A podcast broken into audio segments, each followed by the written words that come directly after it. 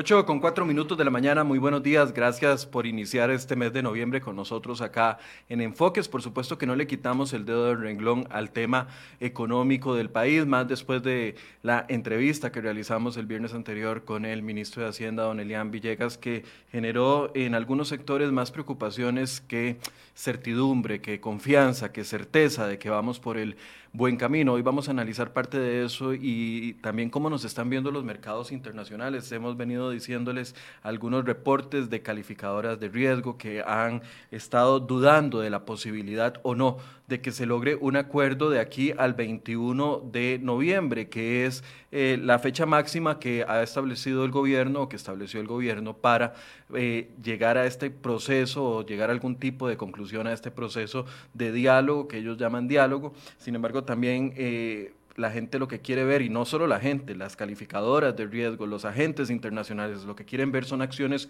concretas para así poder tener confianza o recuperar algún tipo de confianza en las finanzas del país. Sin embargo, pareciera que ese escenario está lejano. De eso vamos a hablar el día de hoy, pero antes tres noticias que son muy importantes que están en el día de hoy y que van a ser noticia durante los próximos días. No solo el huracán ETA, que le voy a pedir a mi compañero eh, Federico que por favor nos ponga la imagen en vivo, eh, esta imagen que se ve cómo se va acercando esta tormenta tropical, que empezó como tormenta tropical. Había pocas esperanzas de que se convirtiera en huracán. Sin embargo, a las 2 y 50 de la madrugada de este lunes, el Centro Nacional de Huracanes de los Estados Unidos confirmó que se ya, ya se había eh, convertido en huracán eh, categoría 1 y que tiene vientos mayores a 120 kilómetros por hora. Va a estar tocando las costas de Nicaragua y de Honduras en la noche y madrugada de hoy y mañana martes eh, se espera que pueda tocar costas en categoría 2, lo cual sería eh, definitivamente muy preocupante para nuestra región, Centroamérica. Vemos que la trayectoria no solo eh, nos impacta indirectamente por, lo, por la cantidad de lluvia que está comiéndose, que está arrastrando, que está trayendo el, huracán, sino también porque tiene una trayectoria que iría sobre Centroamérica prácticamente y sabemos que son regiones muy vulnerables. Esa va a ser la noticia del día de hoy eh, y que vamos a estar muy pendientes. Otra noticia del día de hoy, a partir del mediodía se estará cobrando el Marchamo 2021, eh, ya con las rebajas. Esta mañana anunció eh, el Instituto Nacional de Seguros que tiene ya los sistemas prácticamente listos para que a partir de las 12 mediodía se pueda iniciar el cobro del marchamo 2021 con las rebajas que ya ustedes conocen que se aprobaron por parte de los diputados. Y una tercera noticia que eh, va a estar durante esta semana es la discusión del presupuesto nacional. Recordemos que ese presupuesto generó mucha controversia en la Asamblea Legislativa. Hay dos informes, uno de mayoría y uno de, de minoría. La oposición, nueve diputados de oposición que conforman la Comisión de Asuntos Hacendarios eh, recomiendan en un informe no aprobar el presupuesto del próximo año, lo cual tendría consecuencias para nuestro país, pero hay un informe de minoría de dos diputadas del PAC que pretende que sí se apruebe el presupuesto y ahí hay todo lo que ustedes conocen sobre el tema de la posible reducción de los 150 mil millones. Algunos dudan de que eso sea una verdadera intención del gobierno, otros dicen se hizo el esfuerzo si se hubiera hecho el esfuerzo se hace desde el principio, no en el último día que había posibilidades, pero bueno, eso es parte de lo que hay. Voy a presentarles a nuestros dos invitados del día de hoy. Nos acompaña don Jorge Benavides, quien es economista, primera vez que nos acompaña acá en Enfoque. Don Jorge, buenos días, gracias por acompañarnos. Buenos días, un placer estar en tu, programa, Michael. Un placer compartir con un excelente amigo, Juan Carlos Hidalgo. Un abrazo a, a la distancia, Juanca, y esperamos que sea una hora provechosa. Y también ya lo presentaron Juan Carlos Hidalgo, eh, analista de políticas públicas, y tengo que decir miembro del PUSC, porque cuando no digo eso me llueve seguido todo el programa, entonces mejor lo digo de una vez para que no, para que la lluvia empiece un poquito más tarde. Juan Carlos, buenos días. Buenos días, Michael, y buenos días, Jorge. Un placer estar compartiendo este panel con vos. Eh, quisiera empezar, yo sé que ambos vieron la entrevista del viernes con el ministro de Hacienda. Ahorita vamos a sacar un par de extractos eh, específicamente de la posición del ministro de Hacienda con respecto a la negociación con el Fondo Monetario Internacional y con respecto al recorte de gasto. Pero a nivel general, ya que pudieron ver la entrevista, ¿qué, qué, sensación les dejó eh, esta entrevista realizada el viernes al ministro de Hacienda, don Elian Villegas? don Jorge, si gusta, empieza usted. Bueno, eh, soy sincero, Michael, la vi dos veces, la verdad, porque pensé que el sinsabor que tenía el viernes se, se me iba a pagar o se me iba a quitar días después y la volví a ver hoy en la madrugada cuando me levanté. Eh, lamentablemente me deja un sinsabor completo, es un divorcio total lo que hay entre el Ministerio de Hacienda y el Poder Ejecutivo y el Legislativo. Eh, siendo el ministro de, de, Hacienda, me es inconcebible que la fracción del PAC no lo apoye en el trabajo que está haciendo el presupuesto, que intenta hacerle al presupuesto. Y además tampoco puedo concebir que un ministro de Hacienda salga a decir a voz en medios de comunicación que él sí efectivamente se da cuenta de que la firma de la convención colectiva del MEP, eh, él se da cuenta por, por, un medio noticioso, o sea, se da cuenta por la prensa. Eh, creo que a estas alturas del partido no podemos darnos ese lujo, ¿no? o sea, no podemos tener un ministro de Hacienda que se dé cuenta por terceros de lo que está pasando y además que también nos trate de vender una idea de que es humo lo que estamos haciendo los analistas y metiendo miedo, ¿verdad? Eh, creo que lamentablemente está tomando un camino de comunicación totalmente equivocado. Eh, es una, una brecha muy, muy amplia en la, entre el ministerio y, y la presidencia. Eh, no creo tampoco en lo que nos dice sobre las mesas de negociación. ¿verdad? En estos momentos va más avanzada la mesa de negociación que tiene el Banco Popular que la mesa que en estos momentos se está realizando en, en el Estadio Nacional. Entonces es un sinsabor totalmente lo que me dejó. La verdad es que declaraciones que no, que no venían eh, o no tenían ningún tipo de fundamento. Lamentablemente me quedo debiendo muchas respuestas y creo que a todo el público en general también. Don Juan Carlos, ¿usted tiene alguna opinión al respecto? Sí, en cuanto a la... En Estados Unidos la palabra candidez, yo creo que no se, no se traduce igual al español, pero candid significa como alguien que es muy transparente, muy honesto, si se puede decir y me llama la atención eh, en, el mal, la mala en la mala traducción de candidez, me llama, la, eh, llama la atención la candidez del el ministro Elian Villegas. Eh, él como que no tiene filtros. Cuando él, eh, cualquier persona con un poco más de colmillo político, cuando se le pregunta, ¿sabía usted sobre la negociación de esta convención colectiva? Hubiera dicho, claro, en todo momento el gobierno, el Poder Ejecutivo, la presidencia, me mantuvo al tanto de las negociaciones, pero él es, él es bastante bastante transparente, si se puede decir. Y lo, mismo cuando le preguntaron que por qué la oferta inicial que se presentó para ir a negociar el Fondo Monetario Internacional era 80% aumento de impuestos y únicamente un 20% eh, contención del gasto, eh, ¿por qué estaba tan sesgado del lado de los tributos? Él contestó de una manera muy transparente diciendo porque es más fácil aumentar impuestos que reducir el gasto. Entonces, en este caso, eh, yo creo que tal vez por un lado, don Elian le hace un favor al, al país, al ser tan transparente, al, al, al tener claro el país eh, dónde está parado el Poder Ejecutivo en muchos de estos temas eh, tan, eh, tan urgentes. Pero por el otro lado, yo creo que eh, no le hace un buen favor don Elian ni el Poder Ejecutivo al tratar de restarle gravedad, tratar de restarle urgencia a esta discusión nuevamente. Eh, tratar de aves agoreras a quienes hemos venido advirtiendo sobre la gravedad de la situación fiscal, sobre cómo si no hacemos algo en el corto plazo para eh, revertir el curso, vamos a estar en una gran crisis como no se ha visto en 40 años en este país, en unos 6 u 8 meses. Eh, yo creo que eso es, eso es preocupante y también es, más, es preocupante el hecho de que todas estas declaraciones, todo este comportamiento errático por parte del Poder Ejecutivo, negociación de una convención colectiva que ni siquiera se tuvieron la molestia de, la molestia de estimar los costos, el hecho de que el oficialismo se oponga a recortes presupuestarios bastante modestos, de apenas en el orden de 1%. En el, durante la discusión presupuestaria en la Asamblea Legislativa, etcétera, etcétera, todo esto está siendo seguido muy de cerca por analistas en New York, analistas en Londres, analistas en Boston, que trabajan para calificadoras de crédito, que, trabajan para consultoras, que trabajan para bancos y que están muy atentos sobre la trayectoria fiscal de Costa Rica en los próximos meses. Y hemos visto en la última semana reportes de varias de estas consultoras y calificadoras donde dicen, lo siento, pero Costa Rica está mandando las señales de que no entienden cuál es la gravedad de este problema, de que el Poder Ejecutivo no está, no está comprometido, no está siendo serio sobre cómo hacerle frente a esta coyuntura y que Costa Rica, a como va dirigido, va directo para una crisis de grandes eh, proporciones. Eso sí me preocupa muchísimo. Creo que Juan Carlos, ya estás introduciendo el tema por donde yo me quiero ir eh, el día de hoy, porque, a ver, yo entendería que un ministro de, de Hacienda se sienta más cómodo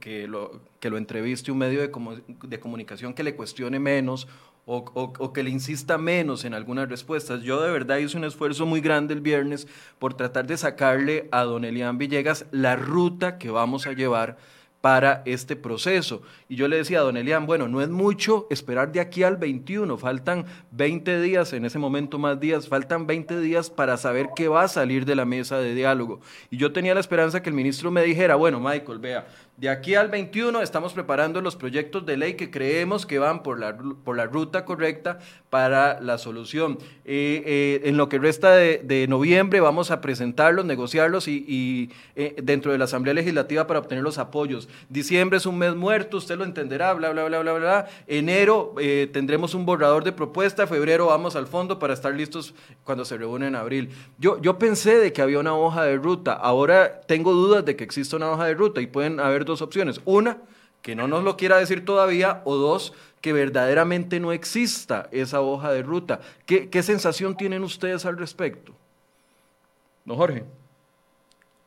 No hay una hoja de ruta y de hecho la mesa de negociación que existe en estos momentos es para que esa mesa le dé la ruta que debe seguir. El gobierno en meses pasados nos dijo o nos vendió la idea de que iban a aceptar propuestas eh, y que las iba a leer, las iba a escuchar, las iba a analizar y después de ahí venía la famosa conferencia de prensa. En la conferencia de prensa nos dimos cuenta de que no habían escuchado las más de 700 propuestas que habían llegado. Aún así, personas, eh, eh, analistas y economistas hicieron llegar después propuestas, propuestas reales con una ruta totalmente definida y el gobierno, en lugar de tomarlas, lo que hace es tratar de hacer una mesa de negociación que se le cae la primera, ¿verdad? Esta que viene, la segunda, que es un 2.0, pero el primer día, el mismo presidente de la República dice, estamos sentados aquí para ponernos de acuerdo en la forma en que nos vamos a poner de acuerdo. Entonces, por supuesto que la duda nos embarga nosotros en este momento de qué es lo que realmente se debe estar discutiendo en esa mesa de negociación. Ahora bien, yo, en lo personal, no estoy de acuerdo en realizar en estos momentos mesas de negociación tan largas. ¿Por qué? Porque estamos con 70 grupos aproximadamente en una mesa donde todos van a jalar para su saco. Va a ser prácticamente misión imposible que 70 personas o 70 grupos se pongan de acuerdo y presenten una propuesta. En estos momentos, lo mejor era empezar a tomar decisiones, decisiones que no son eh, tal vez las favoritas de un partido político, que son decisiones que les pueden costar votos en un futuro, pero que hay que tomarlas. Y es que el gobierno central no se ha dado cuenta, porque esa es, la, esa es la, el mensaje que nos ha dado a todos, de que en estos momentos el default está tocando las puertas y ya está en la entrada de la casa y nos va a afectar en cualquier momento. Lo veo en la pasividad de Elian al responder el viernes de tus preguntas. Él no, él, él, él no está apurado, eh, a él no le urge, a él sí puede llegar el 20 de noviembre. Ya sabemos que diciembre es un mes que se, se elaboran 15 días y todo el mundo se va para vacaciones. Entonces, esto no va a quedar solucionado eh, ni siquiera para enero del próximo año. Entonces, es un momento de tomar decisiones y ellos no las quieren tomar, no son decisiones políticamente viables para, para, para el gobierno, ¿verdad? Y están pateando la bola ¿Para qué? Para que le corresponda al próximo gobierno echar, echarse encima esas decisiones. Dice Mauricio Mata, quien es una persona que nos ve muy seguido y que no le gusta el periodismo que hacemos hoy, dice, sí la hay, sí hay hoja de ruta, pero a usted y a CR hoy no se la van a dar, no sea necio. Eso es lo que dice eh, Mauricio Mata. Pero es que no es un tema de que me dé una respuesta a mí, es que lo están viendo como decía y contextualizaba Juan Carlos eh, eh, Hidalgo, a nivel internacional. Y yo le leí al ministro algunas de las opiniones que daban grupos financieros. Nuestro compañero Luis Valverde preparó una nota la semana pasada donde Bank of America, Barclays y Jefferies daban algunas de las opiniones que tienen. Y el, el diario, el, semanario El Financiero ayer también traía una nota donde dice que las calificadoras de riesgo ponen en duda la liquidez y la falta de acuerdo. O sea, es que Mauricio no es un tema de que le dé respuestas a un periodista, es un tema que todo lo que dice un ministro de Hacienda tiene repercusiones a nivel internacional. No me está dando una respuesta a mí, le está dando una respuesta al país y, y, lo que decía Juan Carlos, a las calificadoras de riesgo que, que, yo entendía. El ministro no me lo quiso decir, dijo que habló con ellas, pero no me lo quiso decir, que venían en noviembre a revisarnos la calificación que nos puso con perspectiva negativa, Juan Carlos. Sí, este, es que ese es el problema. Aquí, aquí hay varios, hay varios eh, aristas a esta discusión. Por un lado es si efectivamente el gobierno tiene una estrategia aquí de jugador de póker, ¿verdad? Entonces que tiene su partida muy pegada al pecho, no la quiere soltar porque está tratando de desactivar, y esto es una, una versión generosa de lo que está haciendo el gobierno, está tratando de desactivar los, los posibles puntos de conflicto que se, podría, eh, que se podrían desatar si presenta una propuesta que eh, saque el enojo, ¿verdad?, de eh, sindicatos, que empresarios, etcétera. Ya vimos lo que pasó la primera vez, una propuesta que no había consultado absolutamente con nadie, que no había pasado ningún filtro, y bueno, el país eh, eh, se encendió, hubo un rechazo casi unánime a, dicha, a dicho planteamiento. Entonces, puede ser que el gobierno esté trabajando o ya tenga una propuesta alternativa, pero por el momento quiere a crear estos espacios de diálogo para eh, dar la impresión de que efectivamente está oyendo al país. Al final de cuentas, es probable que la pregunta es cómo, ¿cuál es la, cuál es la jugada final en esta partida? Va a ser que el gobierno va a decir, lo siento, pero este, esta mesa de diálogo está tomando mucho tiempo, no tenemos ese tiempo y por lo tanto aquí está esta propuesta que recoge algunos de los insumos que se han ido presentando o que efectivamente el gobierno salga a decir, eh, vamos a incorporar eh, o que estas mesas de negociación terminen rápido, que no lo veo, yo que eso ocurra, y el gobierno entonces incorpore muchas de las cosas que vienen en las mesas de diálogo. Pero lo cierto es que si esta teoría de la, de la, de la partida de póker pegada al pecho es cierta, mm, podrá estar teniendo algún efecto aquí dentro del país. O sea, efectivamente hay una jugada que eh, tiene una finalidad que podría resultarle al gobierno, pero fuera del país lo que se está viendo es indecisión, lo que se está viendo es falta de liderazgo, lo que se está viendo es falta de caer en cuenta sobre la gravedad, la, urgencia del problema, la gravedad del problema, y eso es lo que a mí me preocupa, porque efectivamente estas calificaciones, eh, yo no me acuerdo cuál fue la, la, expresión que había usado el presidente o el ministro de la presidencia o el ministro de Hacienda, pero no, los tres han hablado mal no nos dan. Lo dijo aquí en Enfoques, fue Marcelo Prieto y dijo que las calificadoras de riesgo no nos van a dar de comer. Por eso, por eso, por eso cuando. Y bueno, pero también, también sobre las calificadoras han hablado mal el presidente. Claro, eh, Juan Carlos, por eso yo le insistía a, cuando, cuando dijo lo de agoreros, que ya vi que los dos, eh, no, no, no, voy a calificar si se sintieron aludidos o no, pero cuando don Elian dijo, es que usted, los agoreros, eh, analistas agoreros que andan diciendo solo cosas negativas y a ustedes los medios les encanta darles pelota a ese tipo de gente. Y yo le, yo le repregunté si él estaba hablando de las calificadoras de riesgo y incluso se lo dije, es que don Elia me pareció que me pareció que sonó muy muy igual a don Marcelo Prieto cuando habló de las calificadoras de riesgo, porque es que no sé si ellos están conscientes, si es ingenuidad política o, o al contrario, esas cosas, el decirle a goreros, a los, a los economistas que están opinando sobre el tema y que están haciendo observaciones concretas, y lo, reciben, como vos decías, en Boston, en Nueva York y en Londres también. Exacto, y estamos a un escalafón nada más de que nuestra calificación de deuda pase a bono basura. Estamos en, un bono altamente especulativo junto con El Salvador en América Latina, pero estamos a un, una grada nada más de ser eh, llevados degradados a bono basura. Y, si eso ocurre, muchos inversionistas que tienen bonos del gobierno de Costa Rica por estatutos internos tienen que deshacerse de esos bonos y eso va a tener un efecto cascada. O sea, nuevamente, eh, las crisis, si uno estudia las crisis financieras, crisis fiscales y demás, toman mucho tiempo en irse creando, toman mucho tiempo en irse eh, acumulando, pero una vez que revientan, la cuestión pasa muy rápido. Estamos hablando de cuestión de semanas en que ocurre un evento particular que desemboca una serie de eh, eventos que terminan en una crisis de grandes proporciones. ¿Cuál puede ser esa crisis de grandes proporciones? Pues lo que mencionaba antes Jorge, un default, es decir, llegado una quincena, el gobierno no tiene plata para pagar pensiones y no tiene plata para pagar salarios al sector público. O también una corrida sobre el colón, el hecho que la gente pierda la confianza. A mí me están llegando mensajes de, gente por, por diferentes medios preguntándome, tengo unos ahorritos en colones, debería ir a pasarlos a dólares. Pues bueno, ese pánico podría ir acentuándose, lo cual hace que venga una fuerte devaluación, fuga de capitales, eh, la devaluación genera inflación y ya tenemos entonces un efecto cascada a partir de entonces. Ese es el problema con esta estrategia. Si en verdad hay una estrategia del gobierno de jugar póker aquí, el problema es que fuera de las fronteras no la están entendiendo. ¿Ustedes ven riesgo de default? Porque fue en, algo que yo le insistí mucho al ministro y, fue lo que generó este comentario de los agoreros. De, verdad ven riesgo de default cercano? Porque eso fue lo que molestó al ministro y ahí a partir de ahí fue que dijo y lo descartó, aunque fue como a la quinta vez que le insistí, pero como a la quinta vez sí lo descartó el riesgo de default. Eh, ambos lo ven todavía, ese riesgo. A mí lo, no, lo había dicho aquí también don eh, Rodrigo Chávez en alguna oportunidad. Jorge. Sí, el riesgo de default es, es prácticamente inminente. El default en estos momentos, si fue Costa Rica es una casa, está en la puerta tocando, la, la tocando el timbre para, para entrar.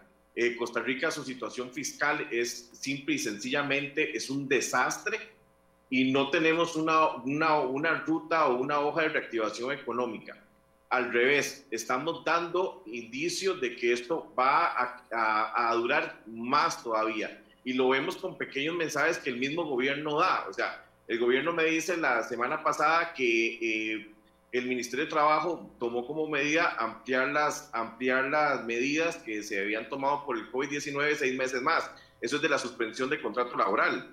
Entonces, quiere decir, lo, lo que yo leo, Quiere decir que en estos momentos el ministerio ni nadie del gobierno está eh, eh, contemplando una reactivación económica para disminuir el desempleo en estos momentos. ¿okay? Eh, veo como en estos momentos el precio de los bonos se cae prácticamente en un promedio de un 10%. Veo que el Banco Central ha salido prácticamente de día por medio durante las últimas tres semanas a intervenir el mercado, ¿verdad? Para que el tipo de cambio no se dispare. Entonces son señales por separado que me dan a mí toda, toda, toda la certeza de que ese default está ahí, es una realidad, pero que el gobierno central no quiere o no, o no en este momento saben que está, pero no quieren salir al público, no quieren salir a decir sí y estamos en una crisis. El gobierno hasta el día de hoy ha querido ocultar lo que es una realidad y que en, eh, cualquier cantidad de economistas y analistas lo han dicho de diferentes partidos políticos, de diferentes ideologías, y que es, y que es, la realidad, Michael, es, es una realidad que no podemos negar viendo aquí la página del Banco Central el día de hoy, porque eh, importante ver si ha funcionado las intervenciones eh, o las inyecciones de dólares que ha hecho el Banco Central en los últimos días. Hoy 2 de noviembre pareciera que no hubiesen intervenido porque está eh, el tipo de referencia en 612,92, casi 613 la venta y en ventanilla lo estoy viendo, aquí ustedes pueden consultarlo en la página del Banco Central, en ventanilla alcanza hasta los 619 colones pese a las intervenciones del Banco Central. Juan Carlos, nos están preguntando que cuando usted dijo que eh, estamos a punto de caer en bonos basura, ¿qué significa eso? Y les recuerdo nada más esta nota donde Barclays era, Barclays era el que lo decía la semana pasada, nos compara con El Salvador y duda de un acuerdo con el Fondo Monetario Internacional antes del primer trimestre del, del 2021. Y por otro lado, Bank of America decía, diálogo es una discusión interminable y poco probable de que tenga éxito. Juan Carlos. Sí, eh, aquí tenemos que entender que la, la deuda de un país y de las corporaciones que tienen calificaciones. Entonces, una deuda hiper segura, como es la deuda del gobierno alemán, tiene una calificación triple A, eh, por ejemplo. Y muchas veces los inversionistas hasta pagan tasas de interés negativas por ese bono alemán, principalmente en épocas de alta incertidumbre económica. ¿Qué quiere decir eso?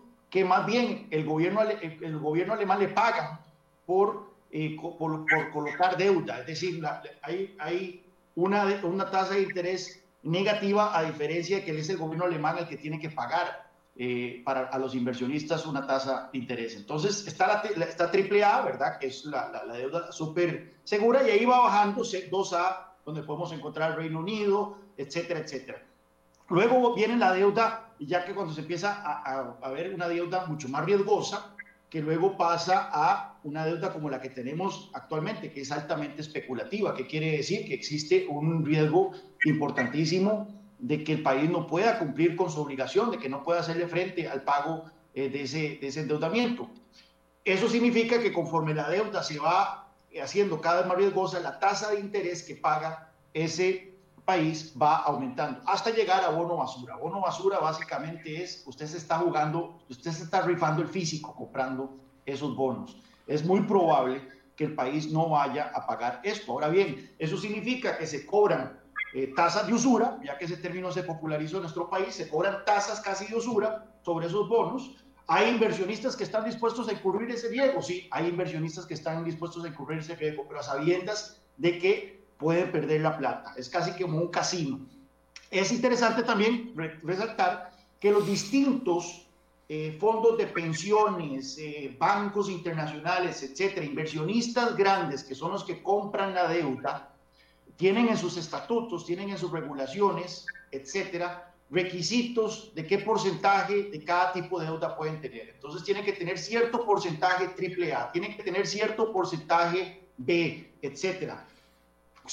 Cada vez que un país va perdiendo su nota en estas, en estas calificaciones, pues los inversionistas van a tener que ir acumulando sus portafolios si tienen bonos de ese país. Entonces, si, si, si los, los estatutos dicen 3A, y el país cae de 3 a, 2A, entonces ese inversionista va a tener que deshacerse de esos bonos, va a tener que venderlos y esto va a generar entonces un aumento en las tasas de interés que se pagan eh, por estos bonos. Entonces, pasar a bono basura es casi que la antesala a la crisis y eso es lo que tenemos que tener eh, claro porque también al ser el gobierno el inversionista primario en un país, todos los demás actores económicos privados no pueden tener una nota superior de crédito casi que el gobierno, y esto hace que entonces toda la economía sufra, no solo el gobierno sufra de esa degradación del crédito por parte del, del, Estado. Así que e, es, es, algo que debemos de evitar a toda costa. El tema, para contestar la pregunta sobre el tema del default, es, es posible, o sea, nuevamente un mal cálculo, una mala connotación de bonos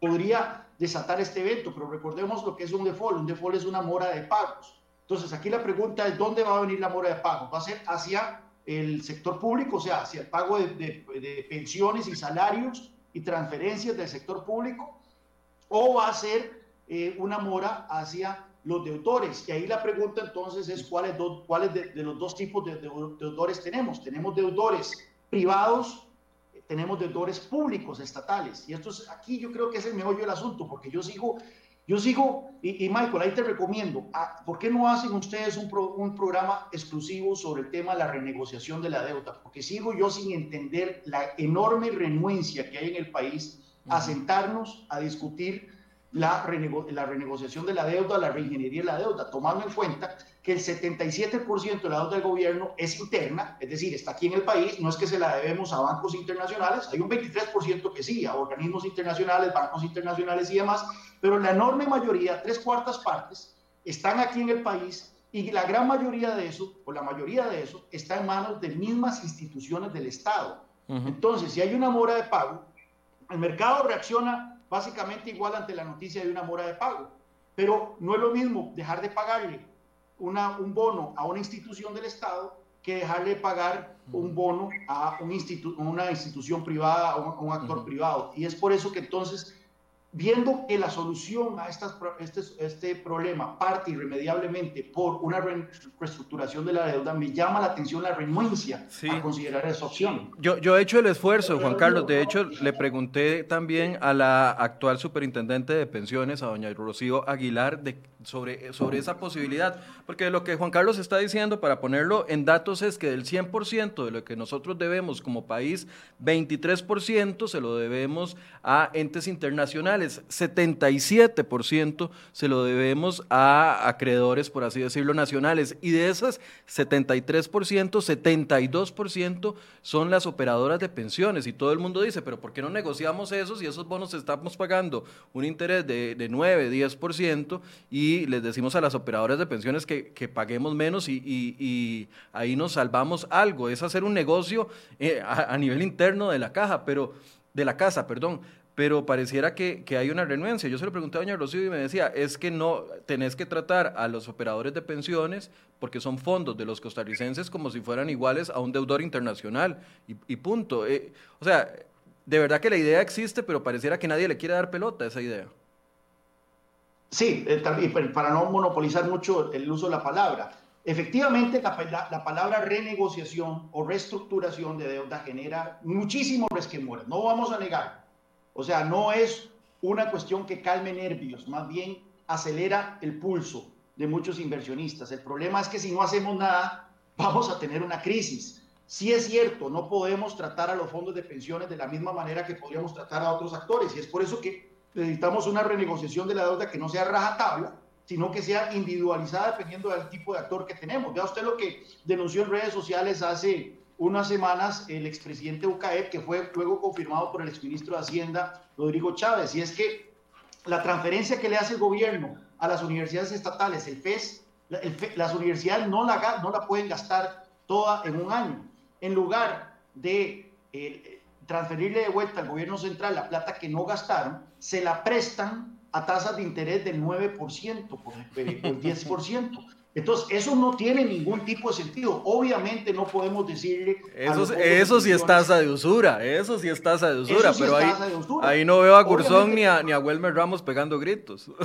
Exacto, no podemos ir entonces a decirle a los fondos de pensiones, mira, solo le vamos a reconocer cinco colones de cada, de cada diez que le debemos. Jamás. Lo que podríamos tal vez es renegociar la tasa de interés partiendo de cuál es el costo de oportunidad de los fondos de pensiones. ¿Existe algún otro inversionista que le pagaría esa tasa de interés que le está pagando el gobierno a los fondos de pensiones? Es una discusión a tener, pero no podemos entonces tener la misma actitud hacia los fondos de pensiones que hacia las universidades estatales, hacia el INDER o hacia otros órganos del sector público que le están cobrando al mismo gobierno central tasas de 9-10% por, esas, por esos bonos. Quiero, quiero hablar de la, de, a ver, todo el mundo dice Fondo Monetario Internacional y repetimos Fondo Monetario Internacional a cada rato, pero eh, don Jorge al principio hacía un contexto que a mí me, me, me preocupa mucho y es el hecho de que en esa mesa donde hay más de 60 organizaciones, estoy hablando de la mesa del Estadio Nacional, porque además está la otra mesa que ya se salió de esta mesa, que es la de los trabajadores del Banco Popular, y además ya inició un acercamiento entre el gobierno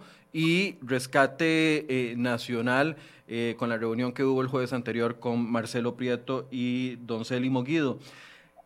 ¿Ustedes tienen claro de que sí vamos a ir al Fondo Monetario Internacional o eso todavía permanece en un signo de pregunta?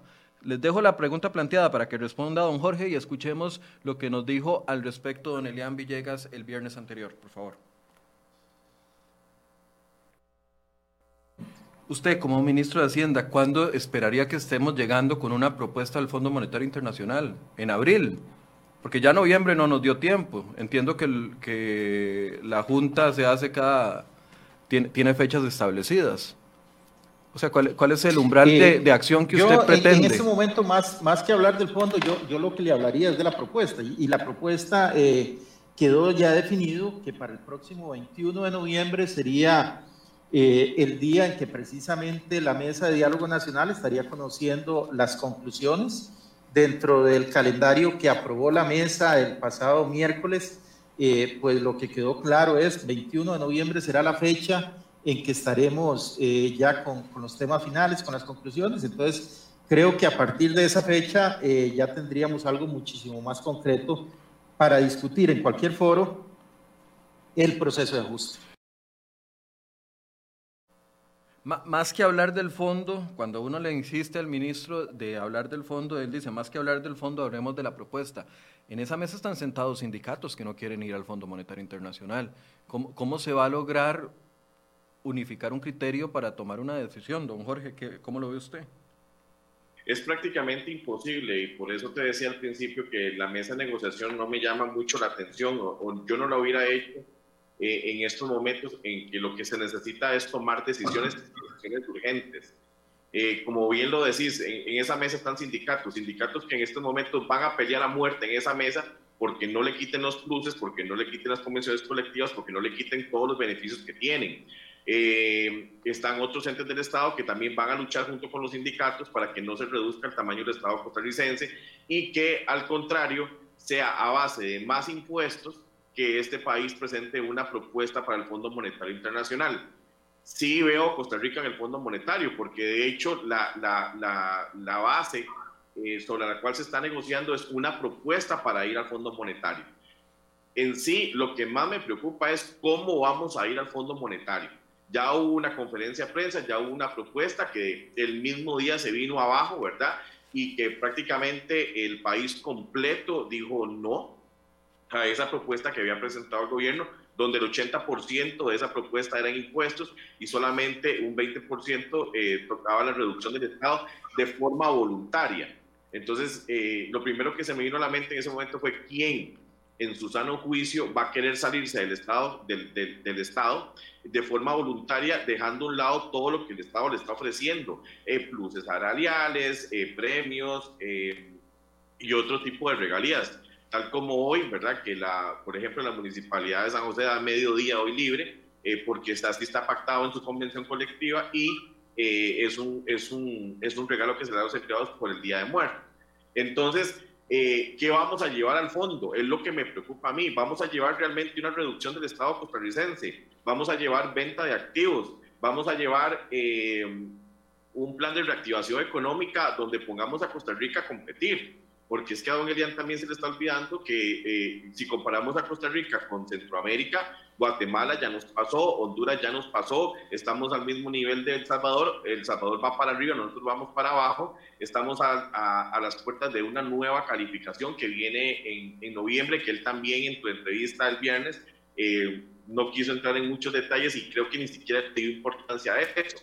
Entonces, el E de todo esto es qué vamos a llevar al fondo. Al fondo vamos a ir Sí, pero ¿cómo vamos a ir? ¿Se van a tomar o van a llegar a esa mesa de negociación a tomar las medidas impopulares que se deben? ¿Van a tomar de verdad eh, la decisión de reducir el Estado?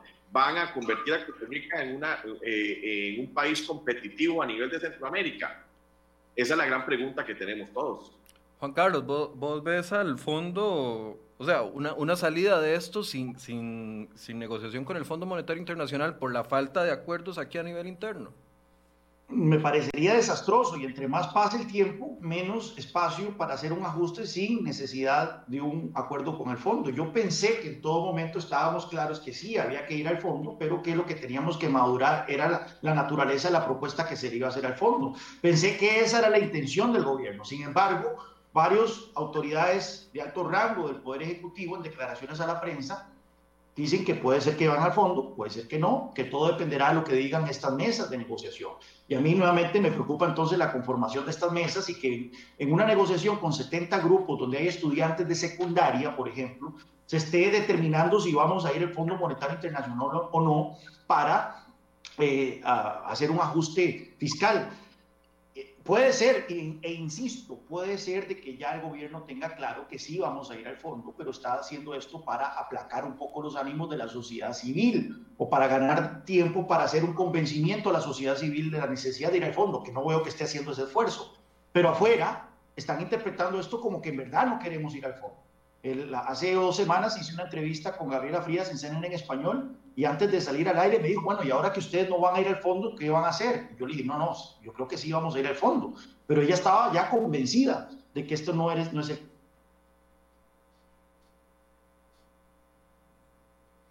Bueno, se le frizó la imagen ahí a, Juan Carlos con respecto a este eh, tema. Hay otro de los temas que quiero abordar con ambos. Vamos a esperar a que Juan Carlos se le reconecte la, conexión. Otro de los temas es el recorte al gasto público que, a ver, en la, eh, yo le decía a don Elian el viernes, si se les hizo semejante nivel y tamaño de problema en una discusión dentro de la comisión de hacendarios donde se supone que es eh, un ambiente controlado, por así decirse, eh, uno diría, bueno, se logró. Juan Carlos, ¿está por ahí ya?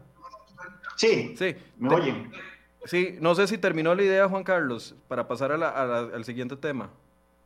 Sí, nada más quería mencionar una, una última posibilidad y es el hecho de que, ya pensando mal, de que el gobierno esté haciendo todo esto a propósito con el fin de que haya un pánico en los mercados y que entonces el gobierno salga con su aumento de impuestos y diga, señores, ya no hay tiempo para nada más.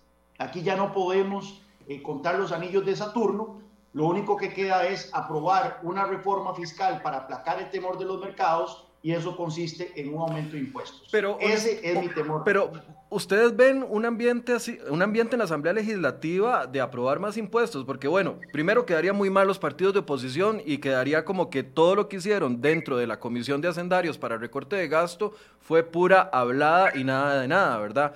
Pero además el presidente el viernes con el veto a la pesca de arrastres echó a 28 diputados en contra, diputados que son votos que le podrían servir de una u otra forma eh, en los proyectos que vienen adelante. ¿Sería una estrategia irse por el lado de impuestos? Yo creo que si, el pan, si hay un pánico en los mercados, cuando vemos una alza estrepitosa del colón, del dólar más bien, una caída del colón, si vemos fuga de capitales, eh, si vemos eh, un pánico generalizado, el gobierno puede salir con un proyecto de ley de un solo artículo, que es un aumento del IVA de tres puntos porcentuales, y decir, mira, no hay tiempo para nada más, mientras terminamos de madurar las otras propuestas de recorte, de, ajuste de gasto, que ya sabemos cuál es la retórica, no van a seguir posponiendo eso, necesitamos que aprueben esto. Si usted tiene, si usted tiene en la mesa más de 700 propuestas, aparte de eso, propuestas que han hecho personas muy reconocidas de este país, aparte de esas 700 que fue el, primer lote que le llegó al gobierno, y todo el mundo te está marcando una ruta, y de todo el mundo digo, gente de diferentes partidos, economistas, analistas, gente de diferente ideología, y te están marcando solamente una ruta, una carretera, solo con un carril, porque esa es la ruta que debemos de seguir, ¿para qué entonces vas a dar tanta larga? ¿Para qué haces una mesa de negociación de más de 20 días a, pegando con diciembre que es un buen muerto? O sea, no hay o no se ve una voluntad del gobierno por implementar una ruta. Todo el mundo se la ha marcado. El IAN la tiene, el presidente la tiene, la ministra de Comunicación la tiene, todos la tienen, pero no la quieren ejecutar. Entonces, la, impresión que da, o no, la impresión no, o sea, estamos completamente, yo por lo menos estoy eh, completamente seguro, por mí, de que el gobierno lo que quiere nada más es alargar esto para tener la solución más fácil. Y creo que Elian te la dijo el viernes, o sea, para el, para el, o te la dijo el viernes y te la dijo eh, eh, en, otro, en otro programa tuyo, la solución más fácil es un impuesto. Punto. Sí, y sencillamente, eso, eso es.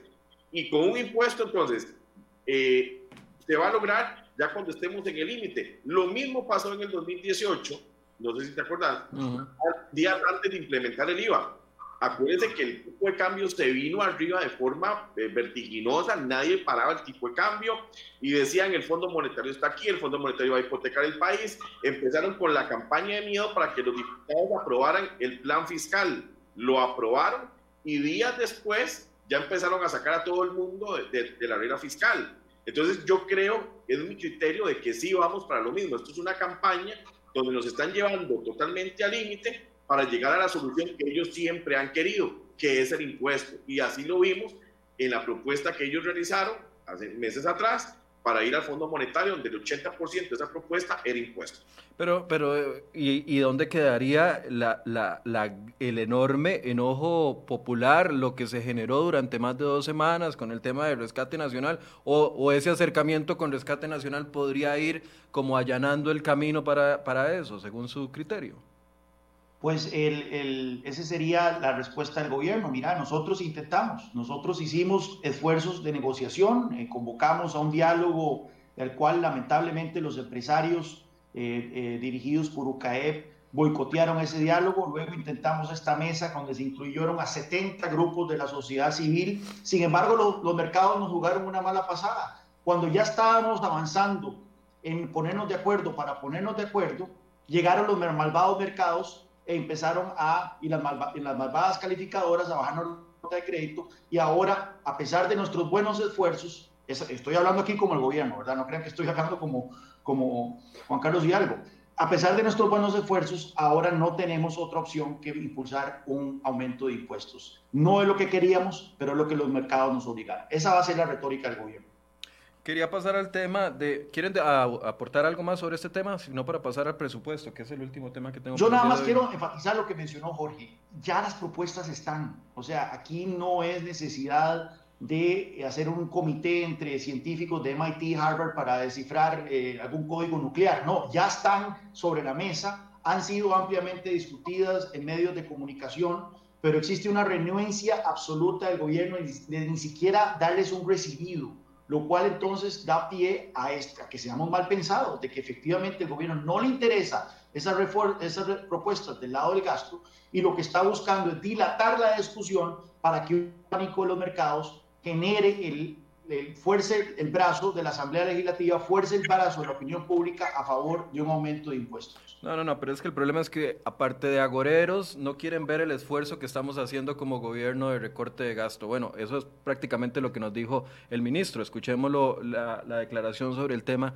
del recorte de gasto que nos dio el viernes.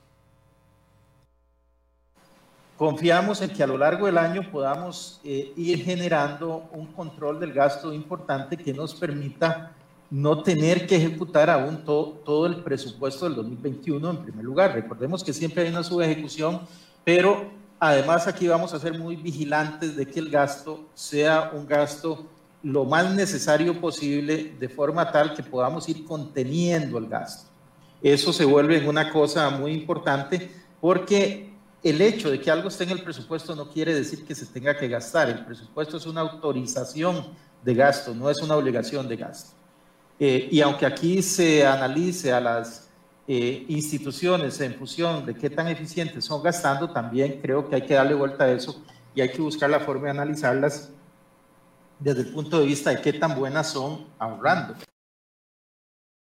Bueno, esa, esa, esa es la respuesta cuando yo le preguntaba al ministro que el presupuesto del 2021 está compuesto por más de 16 mil líneas y que cuando ellos hacen recortes, entonces algunos de los recortes eh, no, no, no, se ven, no tienen un impacto. 150 mil millones es menos de un, de un punto del, de la mitad, de un punto del PIB.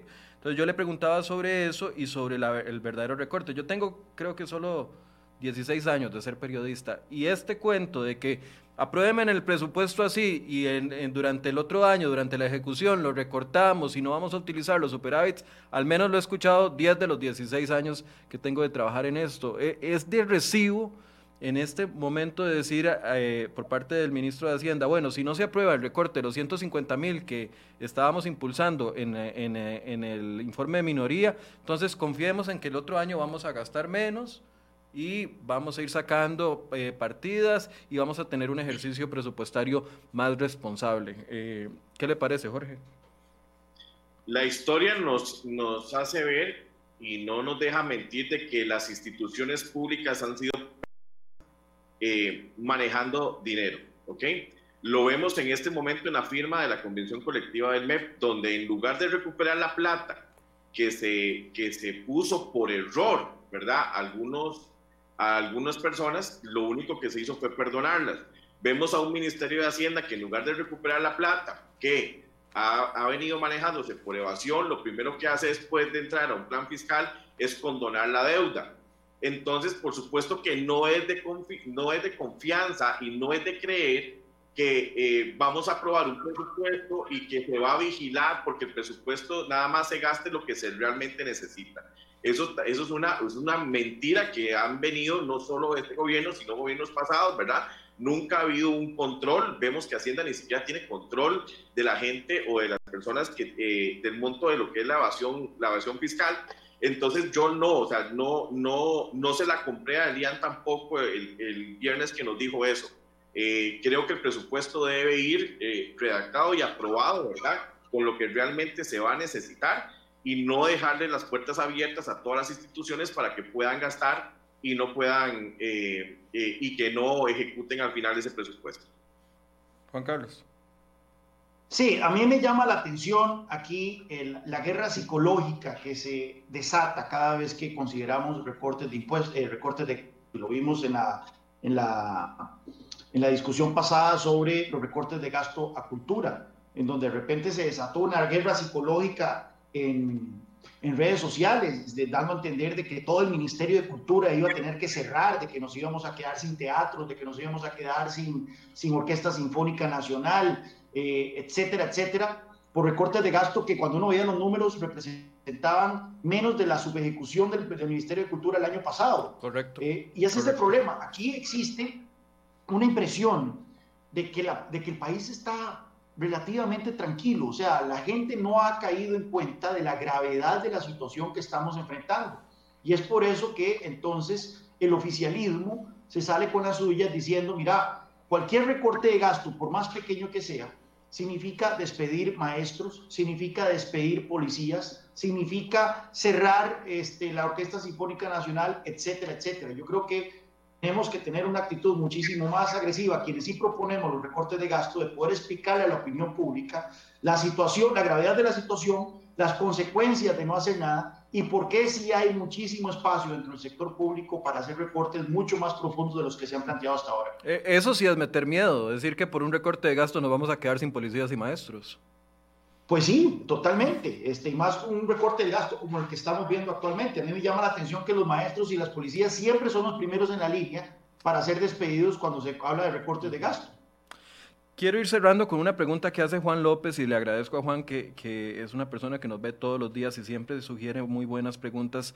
Y quiero ir cerrando con esta. Dice, el paquete de impuestos, eh, el que presentó el 17 de septiembre, me imagino que se refiere a este, el que presentó el 17 de septiembre, el gobierno, por su parte de su equipo económico, pretendía eh, una recaudación o un ajuste fiscal de un 5.5% del PIB pero ninguna economía ha hecho semejante cosa. Si, si la nueva propuesta fuera similar a la primera, es decir, así de ambiciosa, eh, ¿qué pasa en los mercados internacionales? ¿Cómo verían esa reforma? Y yo le agrego a la, a la pregunta de Juan, ¿Cuál sería un, un, ajuste fiscal aceptable para el Fondo Monetario Internacional? 5.5% era muy poco, era mucho. Podríamos haber ido con una propuesta de, de, tres puntos, de un ajuste de tres puntos. O sea, ¿cómo ven ustedes ese eh, panorama? Jorge, si gusta, empieza usted. Sería eh, una excelente señal llegar con un recorte de ese tamaño, inclusive con una de un 3%, pero recordemos que no es solamente el, el, el, al Fondo Monetario tenemos que llegar con una propuesta integral, ¿verdad? No solamente el recorte, el recorte es una, una de las tantas aristas que tiene esta o que debe de tener esta propuesta para el Fondo Monetario. Por eso Entonces, se lo cambié, por eso le cambié la pregunta a Juan de recorte a ajuste, porque eh, ahí en ajuste estaríamos incluyendo si hay nuevos impuestos para sectores, si hay recorte de gasto público, si hay cambio eh, eh, re, reforma del Estado, todo, todo, que se incluya ahí. Por eso le cambié la frase de, de, de recaudación a eh, ajuste, para incluir todo lo que pueda salir dentro de esto. Perdón, ya. Sí, entonces sería, una, sería muy interesante, sería un número muy bonito siempre y cuando vaya de la mano con qué va a hacer Hacienda, va, cómo va a combatir Hacienda ya de forma formal la evasión y la ilusión fiscal si es que ya vamos a tipificar el delito penal eh, y con penas ya, ya grandes contra la evasión fiscal, qué vamos a hacer, cómo vamos a reducir el Estado costarricense, qué porcentaje del Estado vamos a reducir, cuánto nos vamos a ahorrar en, ese, en, ese, en esa reducción del Estado. Eh, en materia de impuestos, eh, acompañado, yo soy de la política de que no más impuestos, 105 impuestos para 5 millones de habitantes son demasiados, entonces eh, necesitamos volver a Costa Rica más competitiva y la forma de volver a Costa Rica ya competitiva es empezar a, a, eliminar impuestos que de verdad no nos sirven y a reducir impuestos, ¿verdad? Para que Costa Rica ya pueda volver a competir con Guatemala, con Honduras, con El Salvador, eh, eh, en el área de Centroamérica. Entonces, sería muy interesante, sería un muy buen número, entre un 3 y un 5%, pero también acompañado de, porque no es solo decirlo o no solo solamente llegar y decir al fondo, aquí está, voy a, voy a, a, reducir, voy a ahorrarme este 5%, sino que vengo acompañado de todas estas medidas para que esa, ese porcentaje sea significativo para ustedes. Juan Carlos, la misma pregunta. Sí, a mí me llamó mucho la atención en la, la, falta de discusión que generó en el país el hecho de que se estaba planteando un aumento de impuestos de 5 puntos porcentuales del PIB en un año cuando ninguna reforma fiscal en la historia de Costa Rica ha logrado recaudar en tiempos normales un, más de 1.5% del PIB. Es decir, el gobierno estaba planteando recaudar más de tres veces lo que jamás se ha recaudado por reforma fiscal en una economía que está experimentando su peor contracción en 40 años, proyectada a ser del 5% del PIB este, este año.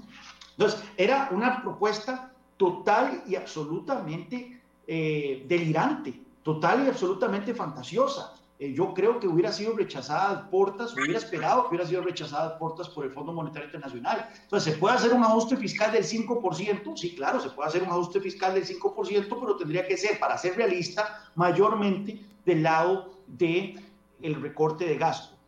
Recortes de gasto brutales, no nos hagamos aquí es que eso es lo que te iba a decir, para llegar a un ajuste de 5% en recortes, ahí sí nos van a salir con que es cero policías y cero maestros.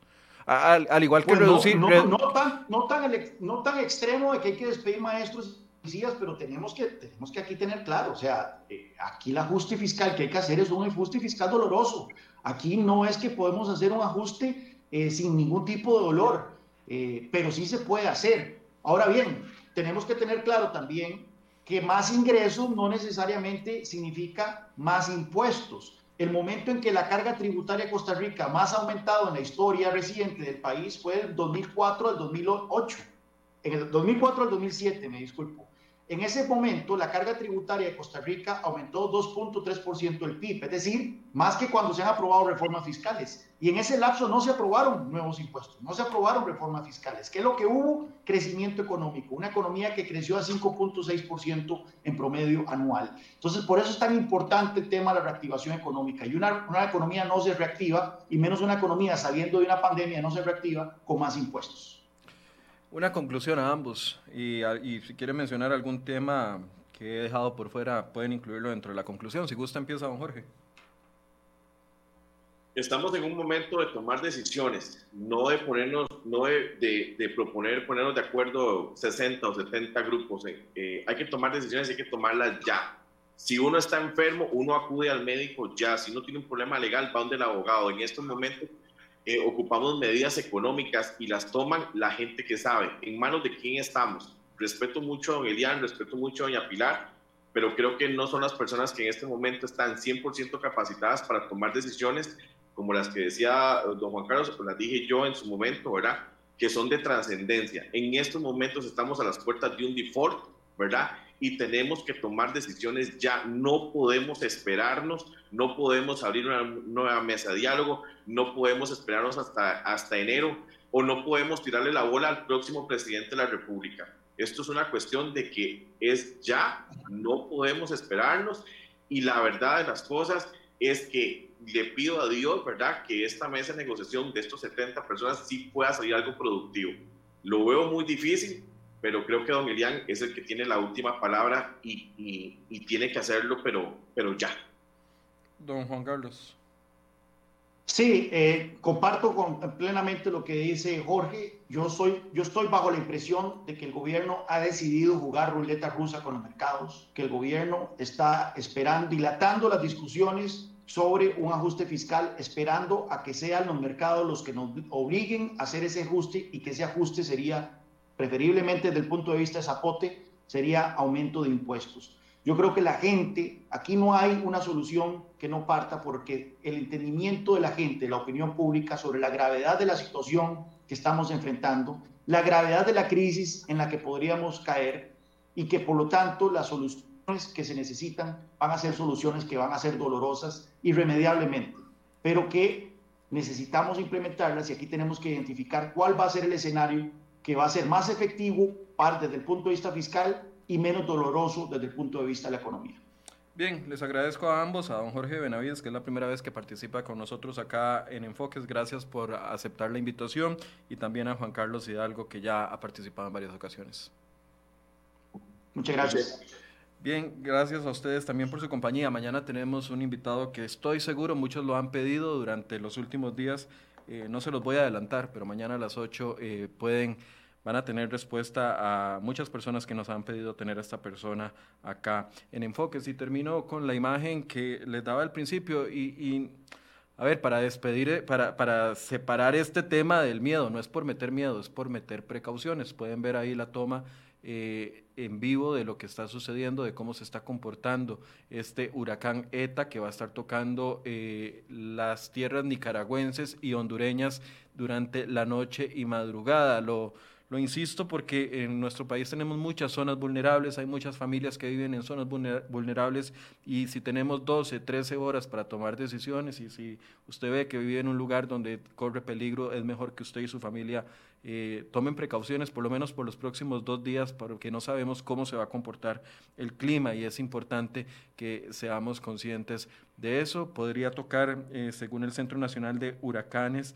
eh, durante la noche y madrugada de mañana con vientos superiores a los 120 kilómetros y como pueden ver ustedes estamos en la zona eh, de influencia directa y ahí ven cómo la zona sur del país, que fue muy afectada durante el fin de semana, también está acumulando gran cantidad de lluvia y es por eso que hacemos el llamado para que se tomen las previsiones y no tengamos que eh, vivir tomas o escenas o situaciones lamentables con ciudadanos costarricenses aquí en nuestro país. Ojalá que tomamos o que tomemos las previsiones necesarias. 9 con 4 de la mañana, buenos días, gracias por acompañarnos. Mañana a las 8 de la mañana más de enfoques.